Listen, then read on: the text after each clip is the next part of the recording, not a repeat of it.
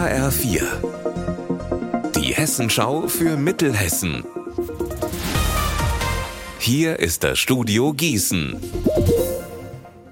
Meti Verrösler, schönen guten Tag. Es war heute der 13. Verhandlungstag im Gießener Prozess um die Ermordung der 14-jährigen Eileen aus der Nähe von Freiburg. Und es war das Ende der Beweisaufnahme. Der psychiatrische Sachverständige hat sein Gutachten über den mutmaßlichen Mörder Jan P. erläutert. Heike Berufka begleitet den Prozess für uns. Wie hat der Gutachter denn Jan P. beschrieben? Jan P. ist ein empathieloser Mensch und der Sachverständige hat erklärt, dass Empathie das verstehende Einfühlen, das Mitfühlen, das Mitschwingen mit einem anderen Menschen bedeutet. Er hat auch gesagt, ein Mensch, der nicht zur Empathie fähig ist, der empfindet auch keine Schuld oder Reue.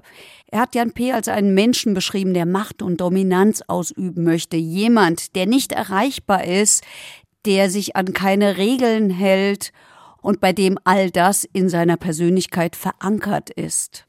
Insgesamt hat er gesagt, dass Jan P. ein Mensch mit dissozialer Persönlichkeitsstörung mit psychopathischen Zügen ist, ein Mensch, für den Normen und Werte, wie wir sie haben, nicht gelten. Und was bedeutet das jetzt für Jan P.?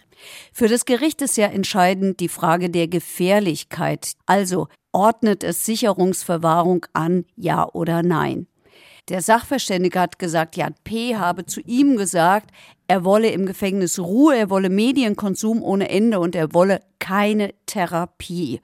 Und wir wissen ja auch, dass Jan P. zehn Jahre lang in einer psychiatrischen Einrichtung untergebracht war und dass das nichts gebracht hat.